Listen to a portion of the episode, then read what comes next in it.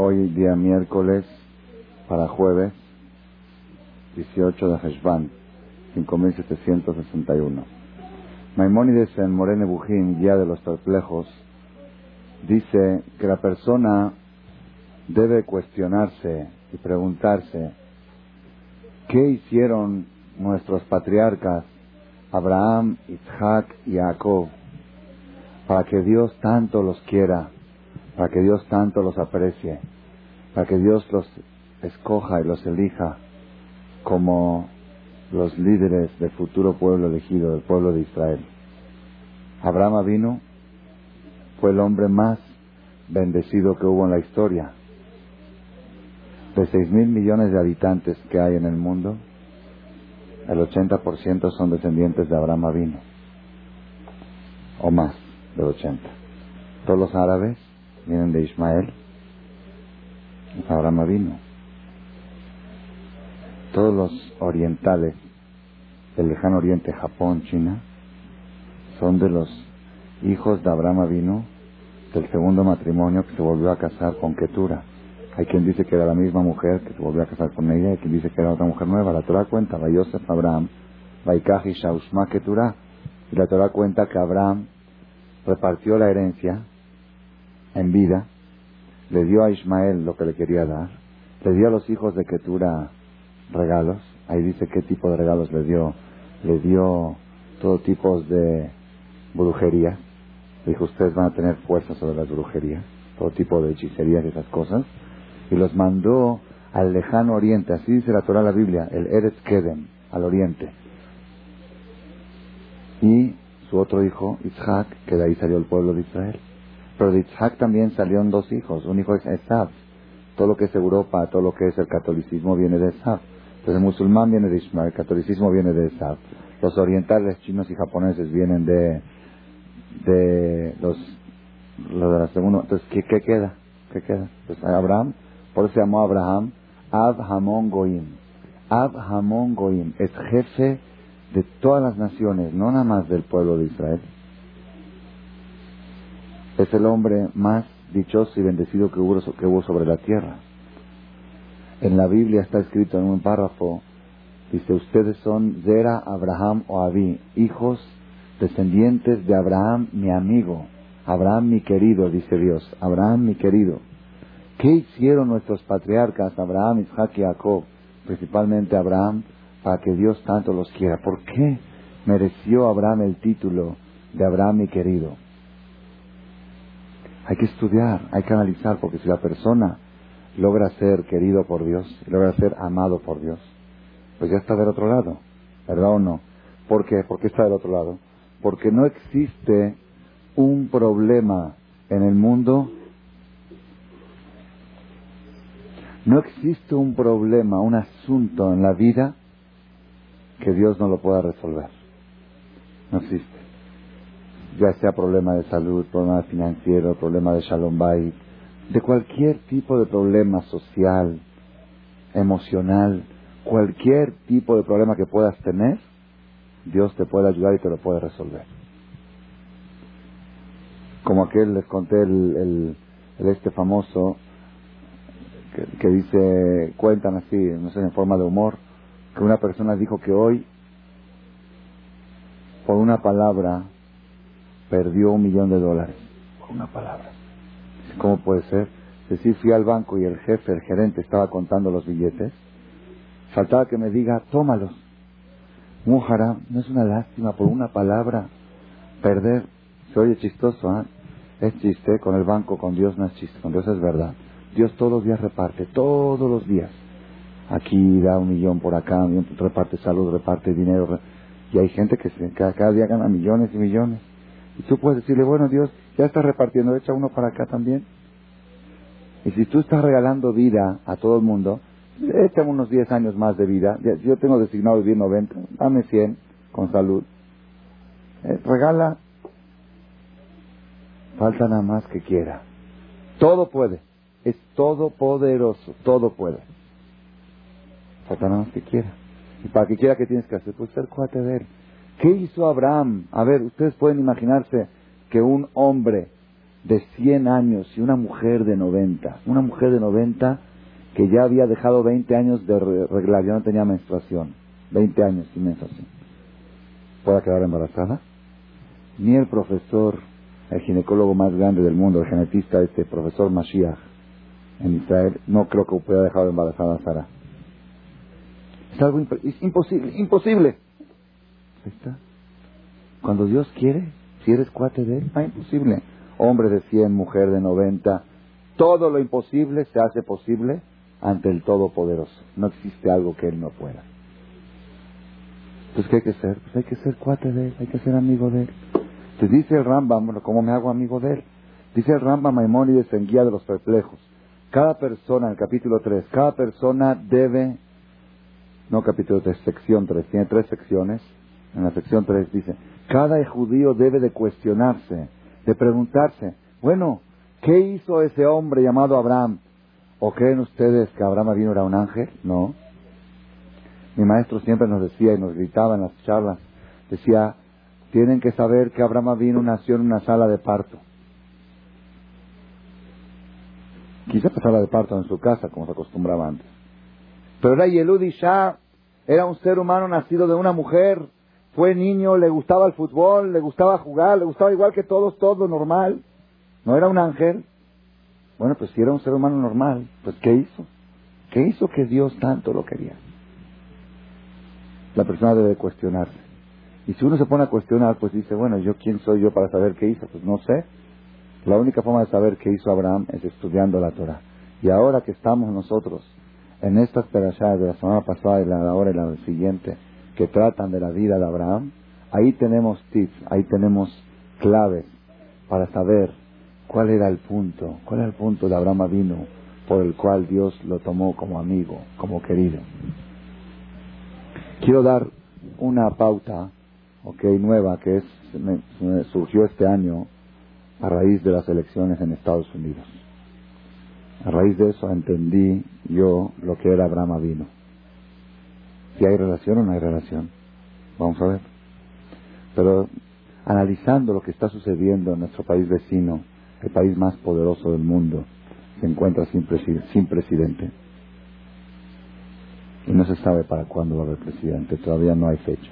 Pusieron fecha para el sábado, pero no es seguro, porque el otro puede apelar si gana uno va a apelar el otro, dijo a otro, en otras urnas y conteo manual, todas las computadoras a la basura porque no pudieron detectar el hoyito.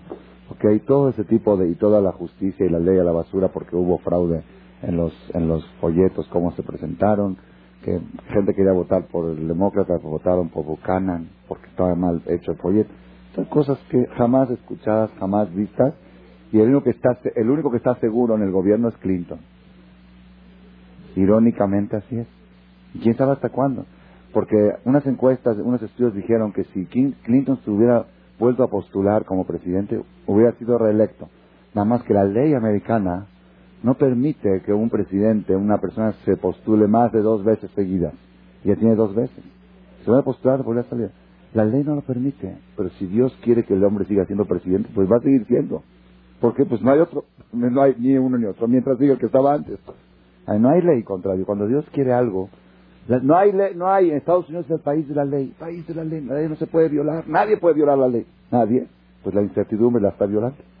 La falta de certidumbre, certeza, hace que mientras, ¿quién sigue siendo presidente? Pues el que estaba antes. ¿Están viendo quién decide los presidentes? Ni la democracia. Una Igire en Cuba, una Igire cubana en Miami va a decidir. Una Igire, sí, la Igire, la, la que trapea, esa va a decidir el futuro del mundo entero, porque de eso depende. Por un voto quizá va a llegar a ganar uno de los dos. Están contando, dice, estaba viendo yo en internet un noticiero de Israel, dice que estaban agarrando los, los papeles de las, las urnas en el conteo manual. Ahora hay dos grupos, el grupo republicano y el demócrata supervisando el conteo, porque pueden engañar están supervisando y discutían, no, este votó por demócrata, no. Entonces lo ponían al sol para ver dónde estaba, el, así se al sol, uno por uno al sol para ver dónde está el agujerito. No se puede creer en un país tan avanzado, tecnológicamente, high-tech, high-tech, es lo más alto que hay, alta tecnología. Conteo manual, están contando al estilo Uganda. ¿Sí? Tercer mundo, uno tras otro. Imagínense ustedes que tengan que llegar finalmente a contar 200 billones de votos manuales. ¿Y, cómo es conteo manual? Si tú cuando cuentas mil pesos, los vuelves a contar otra vez porque se te pasó uno, ¿ok? Imagínense ustedes contando votos que de uno puede depender cómo van a... Espérate, vuelve a contar otra vez, a ver. 100, no, no eran 100, eran 90, eran otra vez, a ver, empieza. A la antigua. Entonces estoy toda la semana analizando, porque un judío tiene que saber que no existen casualidades y no podemos ver la vida de manera superficial. Así las cosas. Sí, pues sí, porque sí, qué casualidad, qué curioso, qué misterioso. No hay ni curioso ni misterioso hay mensaje. Y hay que saber ver con profundidad los sucesos, sucesos que suceden alrededor nuestro. Cada cosa tiene un mensaje. Entonces, a raíz de eso, estuve llegando a una conclusión con respecto a cuál es la razón que Dios escogió a Abraham Avino, Abraham mi querido, Abraham mi querido. Hay un midrash que dice, un midrash es un comentario del Talmud acerca de la Biblia escrito hace dos mil años por los grandes rabinos talmúdicos, que dice, ¿por qué Dios escogió a Abraham vino al nivel que lo llamó Abraham o Abí, Abraham mi querido?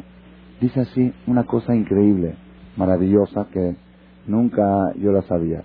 Normalmente pensamos porque Abraham era un hombre de bondad, muy bien. Otros pensamos porque Abraham un hombre, el primer monoteísta que difundió el monoteísmo. Otros pensamos porque Abraham fue el hombre luchador que fue contra todo el mundo, todo el mundo de un lado y él del otro lado, Abraham el hebreo. Hay varias explicaciones que se caracterizaba Abraham Avin. Sin embargo, el Midrash dice otra. Dice,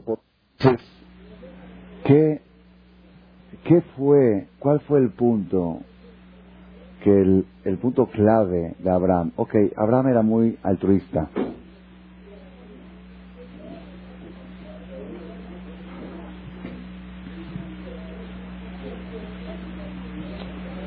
Abraham era altruista. Abraham era monoteísta. Abraham era auténtico y original, no se dejaba llevar por las masas. Era original, era líder, iba en contra. Para defender sus creencias, estuvo dispuesto a echarse al fuego. Todo eso era Abraham. Eso provocó que Dios lo escogió como cuate. No, en Midrash dice otra cosa. Dice, ¿por qué Hashem escogió a Abraham vino? Hay una clave. ¿Cuál es? Está en la Perashá de Chlejá Midrash Tanjumá. Dice, Dios escogió a Abraham Avinu mi pene medakdek bamitzvot. Porque era meticuloso y detallista en el cumplimiento de los preceptos, en el cumplimiento de la, de la voluntad divina. Era medakdek, escuchen dak, la palabra dak quiere decir delgado, meticuloso. Era, ¿saben qué era Abraham Avinu? Era de aquellos que si hoy lo veríamos diríamos fanático es exagerar. Ya que te fijas tanto, ser idiota. No. Él buscaba hacer las cosas, pero así extremadamente bien, extremadamente perfectas. No dejaba, no decía, ya con eso cumplí, no hay cumplir, quiero hacer las cosas mejor, de la mejor manera. Eso fue lo que, que viajó, ¿cómo se dice cuando alguien no, capta, este, ¿cómo se llama? Enamora al otro, ¿cómo se dice? Cautivó. Eso fue lo que cautivó al, creador de Abraham Avino. Esa meticulosidad, ese detallismo, es por qué? Porque la persona en sus cosas personales sí es detallista. Cuando se va a hacer su vestido y va con la modista o el que le está haciendo el vestido y una rayita que él la quería ya se la puso allá, no dice, bueno, ya Fer, ya me lo... No, no, no, por favor, me lo cambia y me lo hace bien. ¿Por qué? es mi vestido que me voy a poner, vestido de noche. Entonces, cuando uno se trata de una cosa personal, sí quiere que sea todo perfecto. Pero cuando se trata de cosas morales y espirituales, nada más quiere cumplir. Con esto cumplo, con esto ya sirve, ya, ya verá que estoy bien. Ya se puede mejor, pero así está bien, ¿verdad que no es tan haram hacerlo así? ¿Quién, quién habla de haram o no haram? Se trata de tu vestido, se trata de tu, de tu presencia moral y espiritual ante el Creador. Si supiera la persona que cada mitzvah que hace es una vestimenta ante el Creador, así está escrito en los libros de Kabbalah, entonces se fijaría de que tenga las pinzas que le caiga bien en la percha y que sea exacto y que sea bonito y que sea agradable y que haya congruencia de los colores, cómo se viste y no incongruencia. Como mucha gente van, en la noche van a la de jóvenes, van a la noche a la discoteca, otro día van a poner el tefilín. cosas que, colores que chocan, que no van y se ve mal la vestimenta. Imagínate un vestido de novia blanco con, con un babero aquí de cocina en el medio, que como que no va, hay cosas que no van. La persona, es, eso es lo que cautivó el amor de Dios hacia Abraham vino, el cariño, dijo, este hombre, este hombre meticuloso, este hombre detallista. ¿Y quién le dijo eso al Midrash? ¿Quién le dijo al Midrash que esa fue la, clave de Dios sobre Abraham? No lo, sacó del Pasuk. El versículo dice en la Perashat Toldó, dentro de dos semanas, le dijo a Hashem, Dios a Isaac, yo he escogido a tu papá, Ekev Shama Abraham Bekoli, por la razón de que Abraham escuchó mi voz, escuchó mi, mi voz, mi intención, mi voluntad. Vaishmor mishmarti mitzvotai, jukotai vetorotai, y cuidó mis preceptos, mis órdenes, mis leyes y mi Torah. Así dice sobre Abraham Avinu, aunque la Torah no, había sido entregada en esa época, Abraham Avinu sí la sabía. Y él la sabía y él buscaba, Dios, dime algo más. ¿Qué más puedo cumplir? ¿Qué más? Abraham, ya estás bien. Ya con... No, ya sé que estoy bien, pero quiero mejor. Me quiero ver mejor. Yo sé que con este vestido de 80 dólares me veo bien, pero quiero un vestido de marca. Quiero algo mejor, algo más bonito, más elegante. Dios, por favor, dime una mitzvah más. Dime de qué manera la puedo hacer para que tú estés más contento, para que yo me pueda superar más. Ese detallismo de Abraham vino, esa meticulosidad, esa búsqueda de superación constante, eso cautivó el amor de Hashem hacia Abraham vino. Y este mensaje lo tenemos que tomar nosotros de la de esta semana. La de esta semana dice, empieza la Perashá de la próxima semana, dice, Vayera Elav Hashem, se le presentó a él Dios. ¿A quién? Abraham. Siempre cuando Dios se presenta a un patriarca o algún, a Moshe Rabbeinu, a quien sea, viene para decirle algo. Para decirle, mira, tienes que hacer esto, tienes que hacer el otro. Y la Torah no cuenta nada que le dijo Dios, no cuenta. Se le presentó a él Dios. Bueno, ¿para qué se le presentó? No, se presentó. Rashi dice, le va a querer para visitar al enfermo. Pikur Jolim. Abraham tenía, era el tercer día del tour. Se había hecho tour a los 99 años, Brit Milá. ¿Quién fue el Moel? Él mismo. Él mismo se circuncindó a sí mismo. Y el tercer día estaba debilitado. Brit Milá de un adulto es algo... Nosotros cuando escuchamos tour, nos acordamos del tour que se hace al bebé, que en medio minuto el Moel lo tiene ya empacado, ¿verdad o no? Pero yo, yo consulté con un Moel en Buenos Aires que, es, que viaja al interior del país a hacer milá, gente judía que nunca le hicieron tour, de 30, de 40 años. Me dijo, no, no, no sabes lo... Dice, primero todo es en un quirófano, es anestesia, es charcos de sangre, es una hora tarde hasta que acaban de terminar la cirugía. Es una cirugía. Y Abraham vino cuando se hizo el Brit Milá, tenía 99 años. No había quirófano, no había anestesia, no había él, y él mismo se cortó. Él mismo se Entonces yo creo que debe, habrá de estar muy traumado y muy debilitado. Abraham vino el tercer día. Dios se presentó para visitarlo, así dice Rashi. Hay otra explicación de Forno. Si Forno dice por qué Dios se presentó. Porque Brit Milá no es circuncisión. La palabra Milá quiere decir circuncisión. Pero Berit Milá quiere decir pacto de circuncisión. La circuncisión es la señal del pacto. ¿El pacto cuál es? El pacto es entre el hombre y el creador, entre el judío y el creador, de que va a ser una persona perfecta, una persona lo más perfecta posible. Voy a ser una persona de superación moral y espiritual. Así dice Maimónides, ¿por qué se corta el miembro del sexo, el miembro del deseo? Para demostrar desde el primer día que yo hago un pacto con Dios de que a este mundo no vengo a los deseos materiales. La prueba es que corté el miembro de más deseo, lo corté. Para demostrar que vengo a este mundo para una superación espiritual. Los deseos materiales son secundarios. Ese es el pacto. Entonces quiere decir que Milá no es circuncisión, es Berit Milá. Pacto es un contrato. Dice el Siforno, ¿se puede firmar un contrato en presencia de una sola persona? Un contrato entre dos personas, tienen que estar los dos presentes. La ley primera de los contratos, las dos partes o su representante tienen que estar presentes.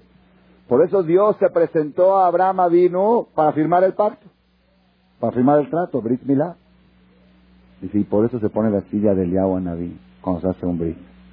Porque cada vez que se hace un brit, se está haciendo un pacto con Dios, pues tiene que venir Dios a fuerza. Si no, ¿cómo van a hacer el pacto? Y por eso es bueno acudir y es bueno pedir en ese momento, porque Dios vino ahí a presenciar el pacto para decir, ok, trato hecho, Gimaj, ok, trato hecho, pues está Dios aquí, pues pídele, aprovecha. Esta es la explicación de Siforno. Rabenu Baje y Ramban Nachmanides, ellos dan otra explicación. Ellos dicen así.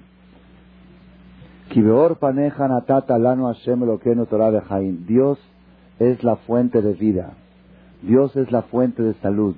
Dios es fuente de bendición. Todo lo que existe de vitalidad, de vida, es Dios. Lo que existe de enfermedades y de problemas es falta de luz divina. Cuando falta, hay falta de luz, eso provoca enfermedades. ¿okay?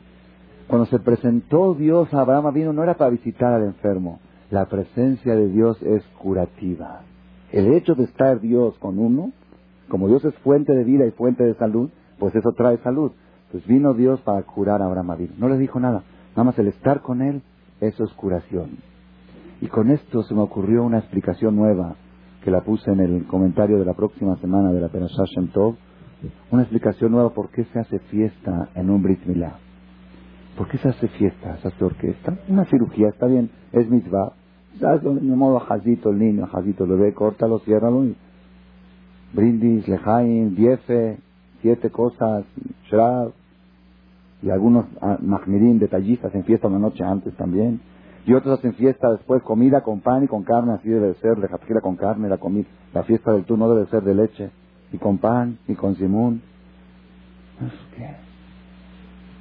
Una misma, está una misma, uno cumple la misma, pone el tefilín, una, misma, una misma, pero ¿por qué fiesta de, una cirugía? Hay una Gemara que dice Maseje Chabat, cuando el rey David quería que repose en él la divinidad de Dios, la, la Ruach Kodesh, vaya que menagen, tenían que tocarle música con el arpa, batía la de Hashem. En ese momento reposaba, desde aquí aprendemos que la divinidad de Hashem no puede reposar en un corazón triste, en un corazón angustiado. Dios se aleja de donde hay angustia y tristeza.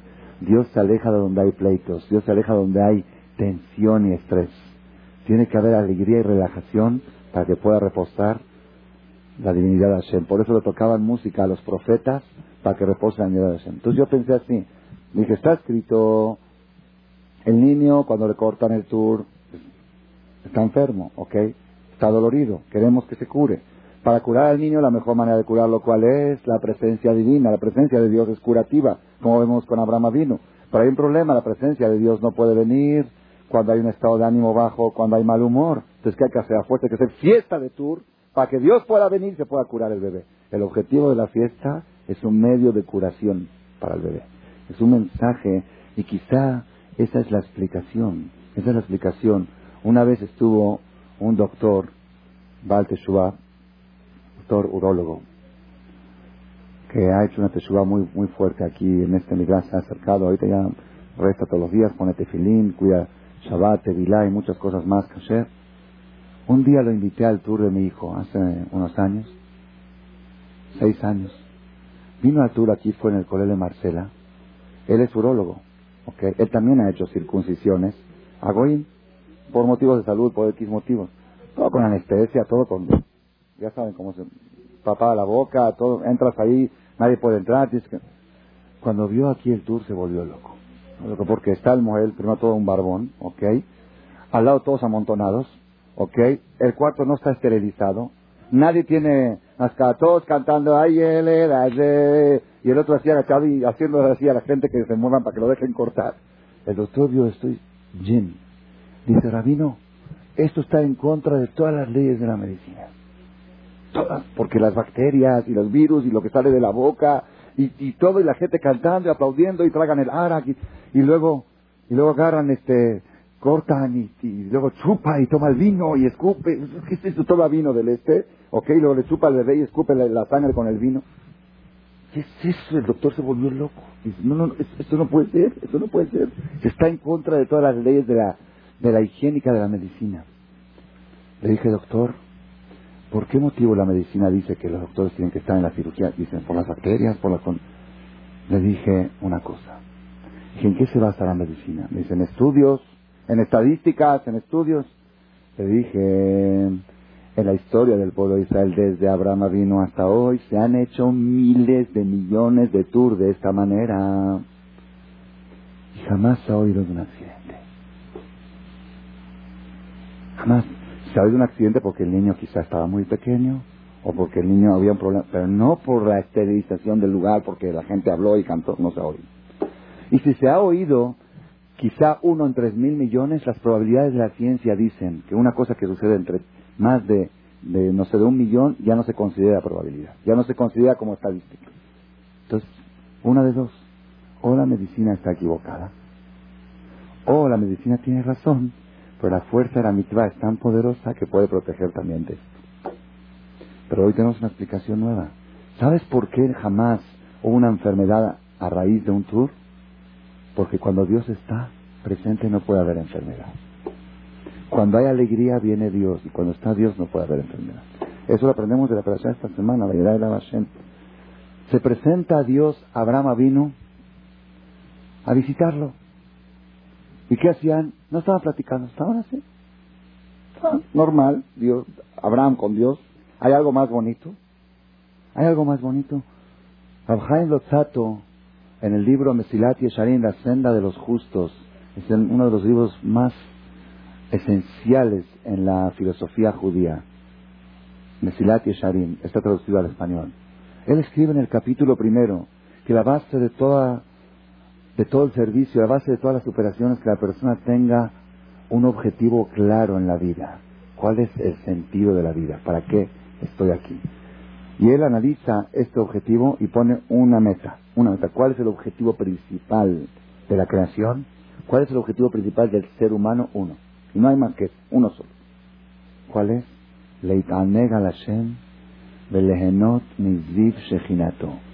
Poder gozar del placer de estar cerca de Dios, del placer del resplandor y la luz divina, el placer, el gusto, que se siente del estar al lado de Dios, no hay algo igual, no hay, como lo cuentan los de la muerte clínica. Cuando ven esa luz que los atrae, que no se quieren regresar, sienten una tranquilidad, una paz, una, una sensación indescriptible. No hay algún placer en el mundo que se pueda igualar al placer de estar junto con Dios. Es el placer de una relación íntima de hombre con mujer cuando llegan a su máxima, su máximo éxtasis multiplicado por mil o por diez mil. Ese placer es el estar, estar unido al Creador. Y Abraham vino, lo tenía, lo tenía con él, ahí estaba Dios con él. ¿Qué estaban haciendo? Platicando, ¿no? Disfrutar, gozando.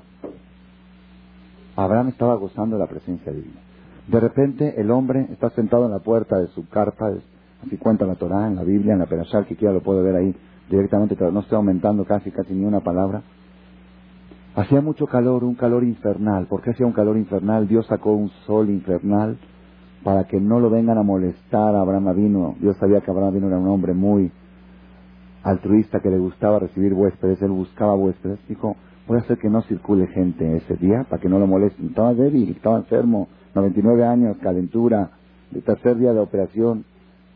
Y dijo Dios, ya que Abraham está desesperado porque está solo y no está atendiendo a nadie, pues lo voy a visitar yo. ¿Qué mejor, qué mejor alternativa? Ahora, ¿qué Imagínate un día que te dicen, hoy tus hijos no van a venir a comer, pero va a venir el van a estar contigo. Un ratito. ¿Qué dices? Pues la flaqueza. Ok, mañana atiendo a mis hijos, ahorita está el venir. De repente Abraham está sufriendo por dentro. Hoy no he atendido a nadie, hoy no he recibido a nadie, hoy no he ayudado a nadie. No puede ser. Es como un, como un, este, un vendedor en el negocio, una vendedora, que está desde las 8 de la mañana con el, negocio abierto y no entra ni siquiera un cliente a ver la mercancía, ni siquiera a preguntar precio. ¿Cómo se sienta a las 6 de la tarde? ¿Qué dice? Esto es desesperante. Su función es vender y no sabe. Así sentía Abraham vino ese día. Dice, no puede pasar un día sin que yo haga algo por alguien. Estoy así. Pues está Dios contigo. Sí, a la quefa, pero pues, a eso no vine aquí. Aquí vine a trabajar, a luchar. De repente Dios le hace un milagro y le manda de lejos, de lejos, tres ángeles disfrazados de hombres, de árabes, y Abraham los ve a 100 metros de distancia, dice la Torah, Vayar, vio, Vayaros, y corrió, y le dijo a Dios, Dios, por favor, espérame, no te vayas, quiero atender a los huéspedes. Corrió y, y les rogó, les suplicó, por favor, no se vayan. Ya que pasaron, hoy no he atendido a nadie, necesito atenderlos, por favor, vengan, nada más un pedazo de pan, prueben algo, nada más, tomen un poquito de agua y luego siguen de camino. Y ellos no querían molestar. No, no es molestia, por favor, de veras, se lo suplico. Les rogaba el hombre de 99 años, tercer día de cirugía, vendado y operado, Dios esperándolo en la puerta de la carpa, lo dejó a Dios ahí, se fue a atenderlos. Y después, cuando se acercan, aceptaron. Dijeron, no quiero un pedacito de pan, si aceptamos. Como tú dijiste, un pedazo de pan y un poquito de agua. ¿Qué les dio de comer? Dice la Torah, Baikajem fue y corrió a buscar tres terneras, tres terneras. ¿Por qué tres terneras? Porque a los árabes de esa época les gustaba mucho la lengua de la ternera. Entonces dijo, a cada quien una lengua como está. ¿Y qué hizo con lo que sobró de la carne? ¿Lo puso en el conje? Ah, no había conje. No sé, pues lo tuvo que repartir entre pobres. Que son kilos, cada ternera pesa 300 kilos, 900 kilos de carne. Y si les gusta lengua, si les gusta lengua a los árabes, agarra una lengua y pártela en tres. No, más elegante una lengua cada uno, con mostaza. Abraham vino, Belabacar, él mismo corrió, él mismo corrió a buscar el, animal, no mandó a alguien por él. Así que trae Rambán, un hombre de 99 años, tenía Igires, tenía empleados, tenía su hijo, ¿sabes qué, Ismael? Córrele por la vaca, córrele por la ternera. No, nadie, yo mismo, él, imagínense ustedes esta imagen. Un viejito con canas, con barba, ok, tercer día de operación, Dios lo está esperando ahí, la, luz de Dios está en su carpa y él corriendo, una ternera. Oye, estás con Dios y vas por una ternera. ¿Dónde está la lógica de todo esto?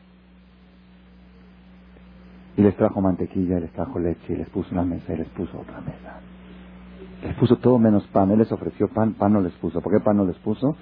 El pan lo había amasado. ¿Quién amasó el pan? Sara. ¿Cuánta cantidad de pan amasó? Mahari Shelosim dijo, apresúrate, tres CA. CA es una medida. ¿Cuánto es CA? Cada CA son 70 kilos. 210 kilos amasó Sara. Está un poco raro. Pues yo tampoco entiendo para qué se necesitaba tanto. Rambán pregunta. ¿Para qué se necesitaba tanto? Dice, no, dice, ¿tú crees que él recibió a los huéspedes solitos? Él recibió a los tres huéspedes y de paso invitó a su hijo, a su nuera, no se admitió toda la familia. Ya se hizo una mesa grande, entonces ya para todos 210 kilos. ¿Y por qué no trajo el pan? Porque Sara en ese momento que estaba amasando le vino su regla. Y una mujer que regla es nida. Cuando es nida, la masa se hace tamé.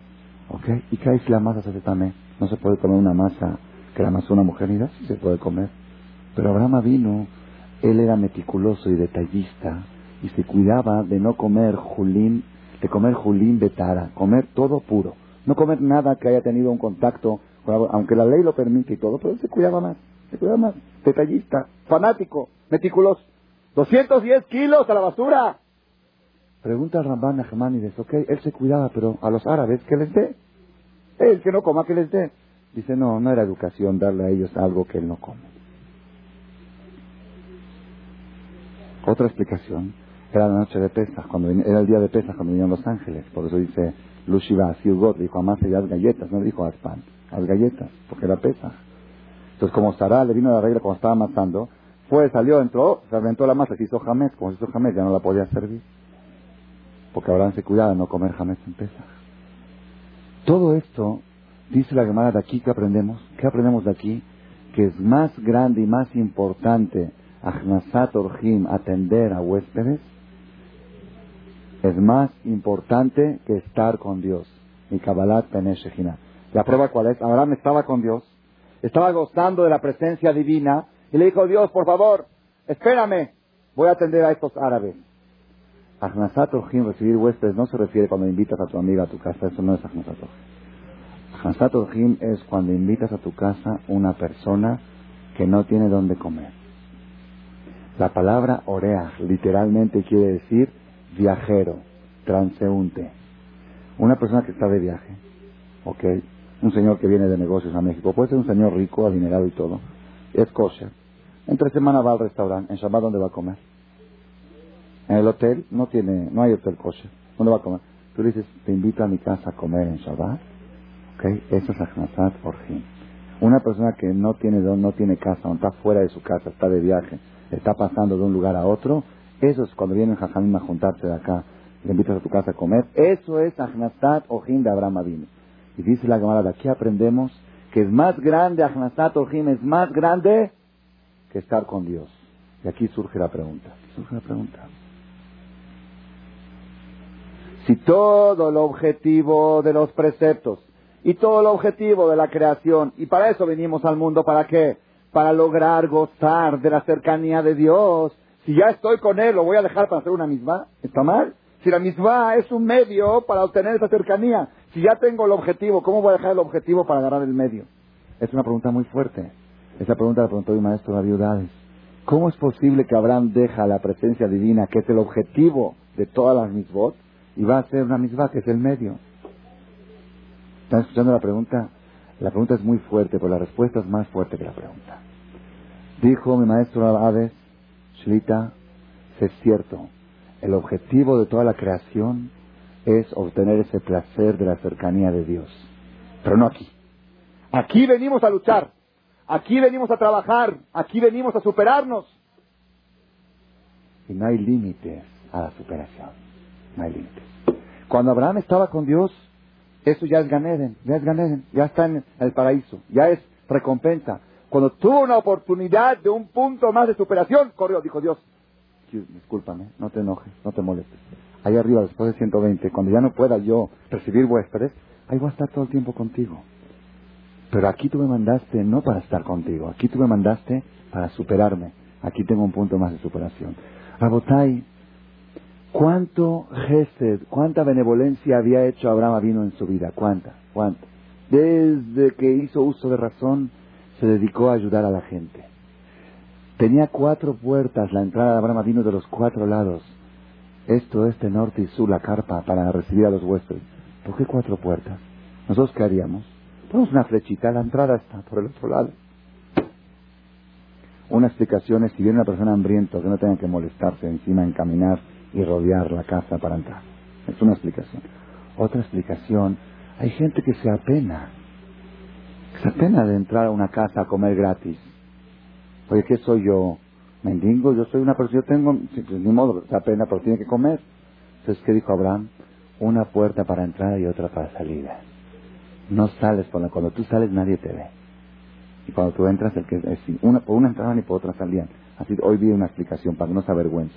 Ese era Abraham. Toda su vida Abraham estuvo dedicado a ayudar. Tenía el hombre 99 años. Tercer día de operación. Calentura. Todos los pretextos y argumentos justificados para quedarse en la cama o no. Si nosotros cuando un poquito nos duele acá y nos duele allá, es que me siento mal. ¿Por qué no le preparaste comida a tu marido? Pues me siento mal. ¿Por qué no ¿Qué? ¿No tengo derecho a estar en la cama? ¿No tengo derecho? ¿Que soy una esclava? Todos esos pretextos no los tenía Abraham y mucho más justificado que nosotros. Muchísimo más. Sin embargo, el hombre está preocupado. ¿Qué está preocupado? Hoy no he hecho nada de superación. Eso es lo que cautivó el amor de Dios hasta, hacia este hombre.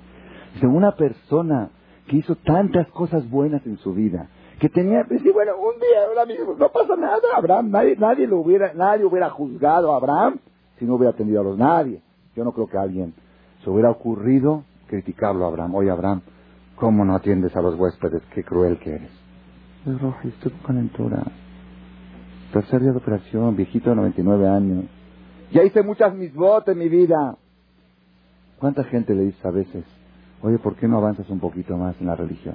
Ya, ya hice mucho, ¿eh? Mira, acuérdate lo que yo era. Yo antes no era esto, no era cosa, ahorita ya soy cosa. Ya, ya, ¿qué más quieres? ¿Qué, qué? ¿No está bien lo que he hecho? ¿Quién dice que no está bien lo que has hecho? Pero no te estanques, no te atores, no te conformes. No digas stop, no digas ya. No digas ya, es muy peligroso decir ya. La persona que dice ya, casi, casi está peligrando su existencia. ¿Por qué? Porque la Gemara dice que los únicos que tienen tope, que ya no pueden crecer más, es después de 120. Ahí en el cementerio no hay superación. Allá donde llegó, llegó. En el cielo tampoco no hay superación. Las almas en el cielo, en el nivel que están, están. Aquí es el mundo de la superación. Toda la causa de tu existencia es para crecer un paso más. Y si un día no diste un paso adelante, ese día fue un día perdido. Eso es lo que cautivó a Dios de Abraham vino que teniendo todos los pretextos y todos los justificativos y todo un pasado brillante para orgullecerse con él, Abraham, Abraham era más que suficiente. Su pasado era tan... Un día que falle no hubiera pasado nada. Y no era una falla, estaba enfermo el hombre. No se trata de eso. No se trata de si es haram o no es haram. No se trata si me van a criticar o, no me van a criticar. Se trata de que yo me tengo que superar. Y un punto más de superación no tiene precio. Hay una Gemara que dice, una Gemara en el, un versículo en Eclesiastés en Coelet que dice así. El rey Salomón dijo, Baboker zareja, vela erev al tanach yadeja, quien hayodea es de ichshar, hazde oze, o shenehem que tovim. ¿Qué quiere decir? En la mañana siembra tu semilla. Está hablando con el labrador del campo. En la mañana siembra. Y en la tarde no dejes de sembrar. La tarde vuelve a sembrar. ¿Por qué? Porque tú no sabes cuál de las dos siembras van a producir. Si la de la mañana o la de la tarde. O quizás las dos juntas van a complementar. Una va a producir un tipo de trigo y otra otro tipo. Una buena para pan, otra para pastel. Entonces con una atiendes el pan, la otra haces el postre. ¿Ok? Tú no sabes, entonces no dejes de sembrar. Sembraste en la mañana, siembra en la tarde. Así dice el rey Salomón. ¿A qué se refiere esto? Esto está hablando para los labradores. Nosotros ya no somos labradores. Dice el Talmud, no, no, no, no. Es el ejemplo. Pero ¿a qué se refirió el rey Salomón? Se refirió a lo siguiente. Una persona que engendró hijos, tuvo hijos, sembró, semen, sembrar. Una persona que sembró hijos en su juventud, que siga trayendo hijos en su vejez. Que no diga, ya traje hijos. Ya, ya cumplí. Ah, pedí ya traje dos, tres hijos. Ya, no, ¿por qué? Porque tú no sabes cuál de los hijos va a ser productivo, si el de la juventud o el de la vejez. O quizá los dos van a complementar. Lo que a uno le falta para complementar, otro van a hacer una mancuerna preciosa. No, no dejes. Y es, sabido que los hijos de la vejez son diferentes a los hijos de la juventud. Ayer lo dije en la conferencia de parejas y terminando se me acercó una persona y me dijo, Jajam, yo soy, somos nueve hermanos del primer matrimonio de mi papá y dos hermanos del segundo matrimonio. El, segundo matrimonio, el papá se casó a los 60 años y tuvo dos hijos más. Dice, de los nueve primeros, ¿ok? De los nueve hijos primeros, ni uno de ellos es Shomer Shabbat, ¿ok? Algunos no ayudan en Kippur. No nada más eso. Los hijos, los nueve hijos del primer matrimonio, ¿ok? Heredaron el negocio de su papá en vida. El papá les pasó todo el negocio a su, ¿ok? Y cuando el papá les fue a pedir dinero a los hijos para construirse una casa, le dijeron, no te vamos a dar el dinero para que se la des a esa mugrosa, a la segunda esposa. Y el papá murió miserable y pobre, porque los hijos no le quisieron dar al padre de la herencia que él les dio en vida, los nueve primeros. Los otros dos, Tzadikim, Yereshamay, Hasidim, que cada día le están haciendo una a su padre en el cielo. ¿Ok? En la, en la mañana siembra y la noche no deja de sembrar. Tú no sabes cuál de las dos siembras va a producir. O quizá las dos van a complementarse. Esa es una explicación que da el Talmud sobre lo que dijo el rey Salomón, siembra en la mañana y siembra en la tarde.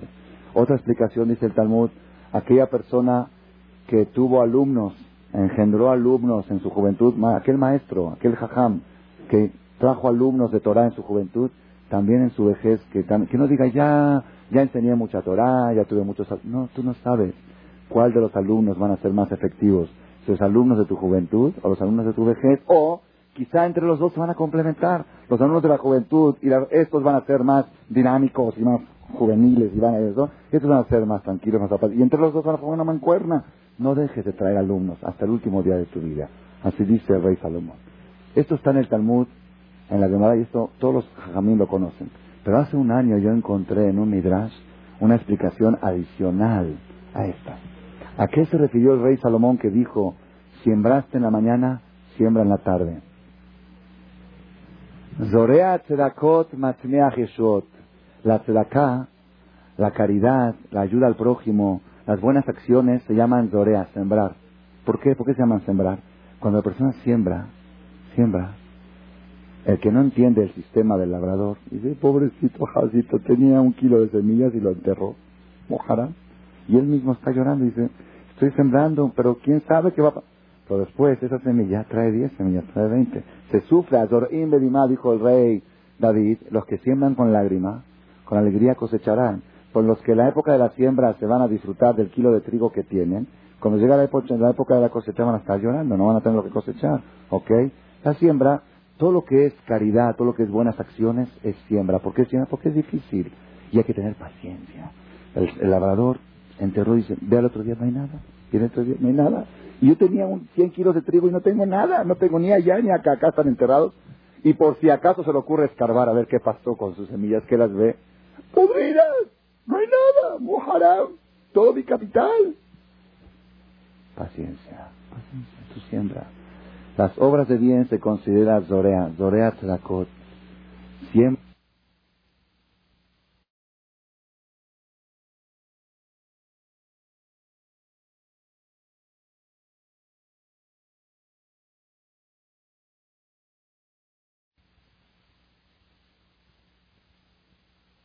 acá, acá están enterrados, y por si acaso se le ocurre escarbar a ver qué pasó con sus semillas, que las ve, podridas, no hay nada, mojará todo mi capital. Paciencia, paciencia, tu siembra. Las obras de bien se consideran Zorea, Zorea Tzedakot. Siémbrate de acá, Matzmiah Yeshua, al final va a crecer salvación. Vale la pena invertir en el banco de Dios. Los intereses que Él paga son muy grandes, muy grandes. A veces la persona se te suba y se mete en la religión y se perdía a mis amigas, perdía esto, perdía aquí, ya no puedo ir acá, ya no puedo ir allá, mujarab, todo lo que tenía antes, ya no voy a, la disco, ya no voy al cine, ya, esto, ya no voy a las fiestas revueltas, ya no. Siembra, siembra, ríe último, ríe mejor. Que siembra con lágrimas, con alegría cosechará. Es que me pudren todas. También las semillas se pudren ahí abajo, la pudren. Pero de, esa putrefacción salen después árboles. ¿Ok? Dorea Tzedakot siembras caridad, Matzmiah Jeshuot, crecen salvaciones. Dice el Midrash, una explicación nueva sobre lo que dijo el rey Salomón, siembra en la mañana y siembra en la tarde. Dice, si hiciste acá en la mañana, si hiciste una misma en la mañana, vuelve a hacer otra misma en la tarde.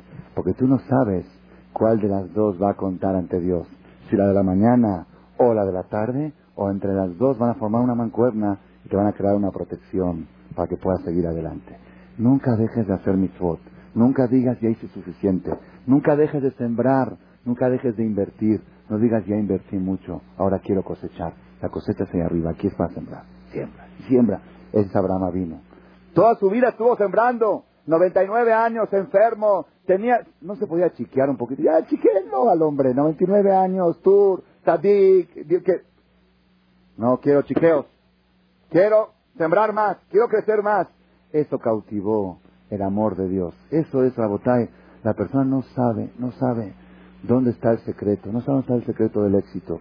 Hay una Gemara que dice, Leolam dame tatzmo, la persona, hay veces cuando una persona tiene yeterará, por ejemplo, un ejemplo de comer taref, por ejemplo, o yeterará de hablar un chisme. Se antoja, se antoja un chisme así de esos jugosos, ¿verdad? Esos que se antojan contarlos, que cuando cuentas la plática se pone muy amena, de esos, y estás con un grupo de una bola de amigas y se te antoja contarlo y, estás, lo tienes en la punta de la lengua, ¿ok? Entonces, luego dices, no, pero es haram hablar, la sonará es haram. A veces el Yetzirah le dice a uno, ya Roji, tanto la sonará ya hablaste, ¿qué le hace una mancha más al tigre? No pasa nada, una sonará más, no se nota, no hace efecto. Dice el Talmud, Lolam y siempre la persona se tiene que ver a sí mismo Zakai. Se tiene que ver como si fuera que tiene 50% de mitzvot. Vamos a suponer que tiene 30.000 mitzvot y 30.000 averot. Y la halajá, la ley dice que Dios juzga a la persona según la mayoría. Si tiene 30.000 un mitzvah es tzadik, 30.000 una verá es rasha. Así es.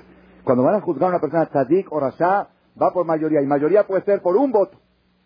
Un voto puede decidir si es Tzadik o Rasha. la persona tiene que imaginarse, quizá yo ante Dios en este momento tengo 33.333 mitzvot y 33.333 averot.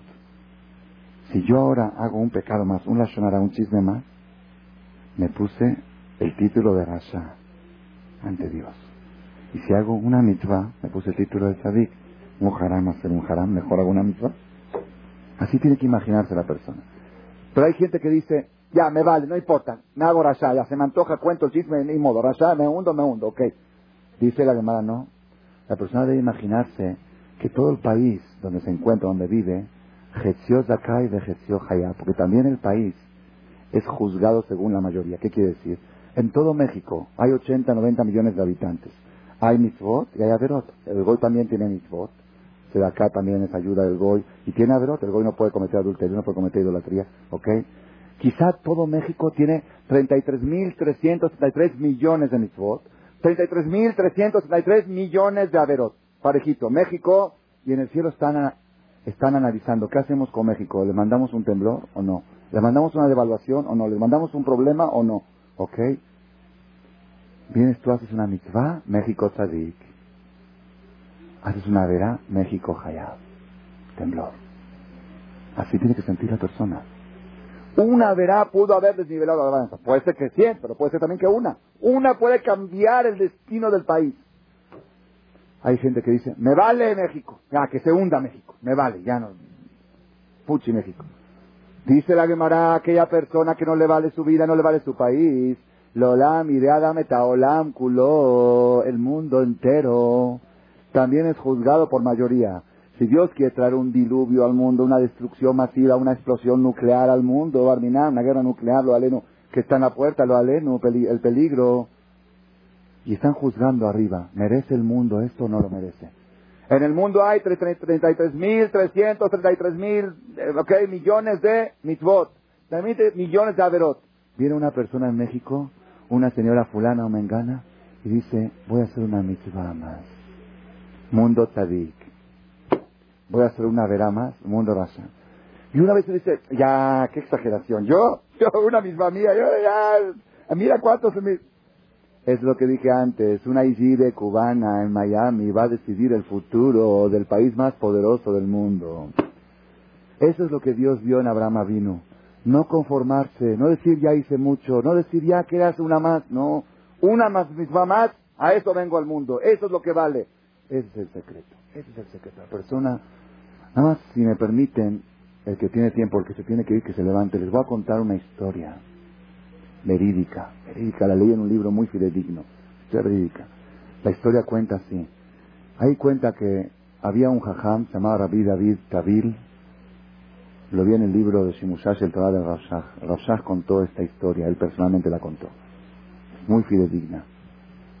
Un rabino se llamaba Rabbi David. Este rabino, un rabino de, un, de, un, de una ciudad muy pequeña, un pueblo muy pequeño, muy pobre, apenas alcanzaban a juntar el sueldo un sueldo miserable y apenas lo alcanzaban a juntar y a veces le debían varios meses atrasados. Vivía muy... Había dos ricos que viajaban en sus viajes de negocios y pasaban, eran socios y viajaban, pasaban por el pueblo ese. Cada vez que tenía una diferencia entre ellos en la sociedad, acudían a este rabino. Y en rabino tenemos esta discusión. ¿Quién de los dos tiene razón? El rabino estudiaba el caso, decía, este tiene razón, y le daban un, donativo, una capa al jajam, por el servicio, por el tiempo que dedicó y para ayudarlo por, su situación se la daban entre los dos para que no se haga soborno, ¿ok? Y así cada tanto. Una vez pasaron por el pueblito los dos, entraron con el jajam, le dijeron, jajam, este, necesito, eh, necesitamos este juicio, ¿qué? Terminó el dictamen, precioso, estaban muy contentos, aquí está su dinero, dijeron, por favor, no quiero dinero, dijo, ¿por qué? Dice, tengo un problema mayor que el dinero.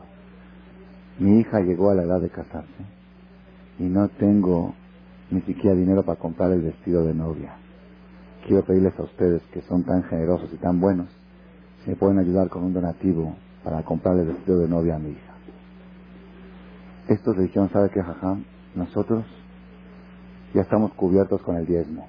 Ahí en el pueblo donde vivimos, el jajam de ahí ya nos comprometió con el diezmo por 10 años. Para los pobres de allá, ya estamos súper, ya, ya tenemos muchas de acá, no, no tenemos la capacidad ahorita. Con mucho gusto le damos su servicio que nos dio, le pagamos, pero eso nos está pidiendo un donativo para el vestido, no se lo podemos dar. Entonces el jajam les dijo, yo sé que usted hace muchas de acá, pero permítanle, permítanme que les cuente lo siguiente. Y la historia es así, nada más algo, algo ni fla ni fla. Había un señor muy rico en Europa que él tenía un tefilín, un tefilín muy antiguo y muy muy especial, especial, escrito por el mejor sofer de hace 300 años, que estaba cotizado en 50 mil dólares. Y ese tefilín el papá lo cuidaba como, como oro. oro. Era algo, una reliquia.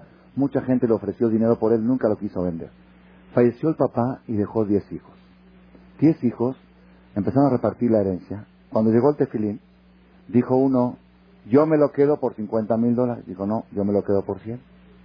O dijo, yo me lo quedo por 150. Y no se ponían de acuerdo, todos subían, no, yo me lo, todos lo querían. Como todos lo querían y no llegaban a un acuerdo, ¿cuánto vale ese tefilín? Dijeron, bueno, pues ni uno ni otro. Tenía un hermano que no había cumplido bar mitzvah. Dijeron, vamos a ponérselo de bar mitzvah a este hermano. Hasta que, ah, la decisión final fue venderlo.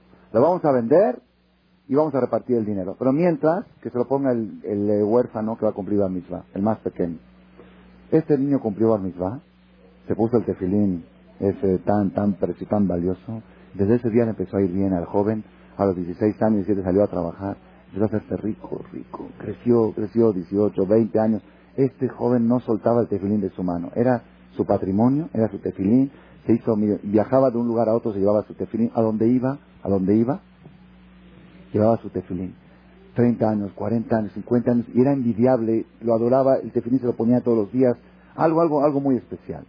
Una vez en uno de sus viajes de negocios, llegó a un pueblo, a un pueblo, donde él se hospedaba, se hospedaba en un pueblo, en un hotel, y de ahí iba a visitar varios clientes en pueblitos aledaños. Entonces él programó, ok, él se, puso el tefilín en la mañana normal, el tefilín bueno, el mejor, lo dejó ahí en el hotel, en el closet, cerrado con llave, bien, todo bien, en su hotel, en su cuarto, y se fue en su cita de negocios. Cuando llegó a las 4 o 5 de la tarde, quería regresarse en el último, el último, la última carroza que regresa al, donde estaba el hotel, había una nieve tan fuerte que no podía ni una carroza circular. Una, una, nieve impresionante. No había, no había hotel. Tocó la puerta de casa de uno de sus clientes, Goy. Dijo, oye, me quedé atorado aquí, ¿puedo dormir en tu casa? Dijo, pues, pues sí, sea, lo, lo recibió, durmió en casa de un golpe, ni modo. Pero el último estaba pensando, ¿cómo voy a poner el Dijo, bueno, mañana temprano, amanezco, me tomo la primera carroza y me regreso. Amanece en la mañana temprano, hay doble de nieve. Entonces no hay carrozas, todo paralizado, todo eso. Y he vuelto loco. No se va a poner tefilín. Comer, va a comer jitomate, va a comer una manzana. Pero tefilín, un día sin tefilín, va Y los pronósticos decían que va a seguir dos, tres días más esto y que no sabían cuándo. Entonces le preguntó al árabe, oye, ¿no hay algún judío aquí en este pueblito? Dice, pues yo creo que no. Dice, no puedes preguntar. Templo seguro que no hay. Sinagoga no hay. Comunidad seguro que no hay. Pero no hay un judío. Fue y preguntó por acá, por allá. Dijeron, hay un viejito judío ahí de 90 años. Fue y tocó la puerta. Oye, ¿tú eres judío? Sí. ¿Pues acaso no tienes tefilín? Te tengo uno de mi bar mitzvah. Lo tengo empolvándose ahí en la boda. Que ya ni se lo pone porque ya vivía entre ya estaba goizado, ya estaba asimilado. ¿Ok? Pero tengo ahí, empezó a sacar cosas, altizaje en basura y cosas. Ahí atrás, dijo, esto te refieres todo, en polvo, todo polvoso, así. Y él se estaba poniendo el tefilín y estaba llorando. Decía, yo que tengo un tefilín que vale cientos de mil, que no me perdí un día en mi vida, ¿por qué me tiene que pasar esto ahora, justo este día que me tuvo que perder? Y ponerme un tefilín desde un asimilado y polvoso, que seguramente quién sabe qué. Ya, se puso el tefilín, ya ni modo, capata o no, ¿qué puede hacer? Pensó llegar a su casa en la tarde antes de que oscurezca el hotel y ponerse el bueno. Pero no, la nieve no se quitaba, llegó ya oscurecido. Ese día no se puso tefilín más que el tefilín el del... Ni modo. Y toda su vida, Hatati, Abiti, Pashati, lloraba en Kipur a Dios, ¿qué pecado hice? Ok, que me tuve que poner el tefilín de un asimilado viejo, rafañoso, teniendo yo un tefilín tan valioso. Ni modo, algún haram hice. Capará y se lo contaba a sus hijos a sus nietos. Llegaron 120 años, el hombre se falleció bien, se va a Tobá, dejó hijos, nietos, bisnietos, llegó al cielo sube y llega a su juicio. El hombre era tzadik. Hay una Gemara que dice que un hombre que jamás se puso tefilín no puede entrar al Ganeden. No puede entrar al Ganeden. Es imposible, aunque haya hecho todas las mitzvot. Si no se puso tefilín, no puede entrar al Ganeden. Este hombre estaba seguro, va directo al Ganeden. De repente dice, Señor, fulano de tal, al otro lado, a la izquierda. ¿Por qué? Usted jamás se puso tefilín. ¿Por qué? Su tefilín valioso de 50 mil dólares, le faltaba una palabra. Nunca fue kosher. Nunca, no es que se borró, nunca fue kosher, estuvo mal escrito de un principio. Desde hace 300 años ya estuvo mal escrito. Y usted jamás se puso tefilín. Y una cabeza que nunca se puso tefilín no puede entrar al Ganeden. Pero, pero, pero. Señor, tiene razón, pero no, no se puso tefilín. Ya lo estaban llevando al lado izquierdo, ok, y este llorando y sufriendo. Y viene un ángel gritando, dijo, espérense, espérense, espérense, está la Se pasan, traigan la película, detengan la película. Un día en su vida se puso el tefilín. Aquel día que había estado en el pueblito, ese tefilín estaba kosher. No era lo mejor, pero estaba kosher. Ese día, ah, sí, gané el directo. Por eso dice la persona que le dijo este jaján cuando le pidió acá a los ricos, le dijeron, ya dimos muchas acá. Dijo, tú no sabes cuál de ellas Dios te va a contar. Tú no sabes cuál va a ser el voto que va a decidir la balanza. Tú no sabes quizá esta misma de este momento, esta es la misma que va a contar al final. Eso es lo que Hashem vio en Abraham vino. Nunca dijo basta, nunca dijo ya, nunca dijo hasta aquí. Adelante, Abraham. Toda tu vida has hecho mis votos, toda tu vida has recibido huéspedes. Adelante. Estás enfermo, no importa. Está Dios contigo, disfrútalo. Disfrutar allá. Aquí es a trabajar, aquí es a luchar. Eso es el que quiere cautivar a Dios, que quiere convertirse en amigo de Dios, que copie esta actitud de Abraham vino. La actitud de nunca conformarse, de nunca decir ya, decir una misma más, si puedo aprovechar una oportunidad más. Esto es lo que nos va a llevar al éxito, eso nos va a llevar a la superación y ese es el mensaje de las elecciones en Estados Unidos. Un voto, quizá un voto al final, al final, va a decidir el futuro del país más poderoso del mundo. Un voto, una misma, cada misma es un voto más. Cada misma te convierte más en sadikas, que siempre Hashem nos vea a nosotros como sadikim y nos dé todo lo mejor. Amén. Gracias por su atención a este shiur del Rav Malech. Les recordamos que pueden visitar la nueva página de shemto.org en el internet www.shemtov.org. Actualmente la página cuenta con varias secciones. Noticias sobre las actividades de Shem Tov a nivel mundial, escuchar o bajar las últimas conferencias del Rav Malek, escuchar o bajar la alhaja del día, imprimir o estudiar desde su computadora la perashá de las semanas, estudio diario de Gemara, Daf Yomi en español, sincronizar su iPod con podcast, un manual para crear su propio CD de las conferencias que existen en la red, adquirir libros con entregas internacionales con la metodología del Rav Malek de español, fonética y hebreo simultáneamente, así como ubicar las ciudades en donde se reparten CDs a nivel mundial. Es que la misbot y muchas gracias.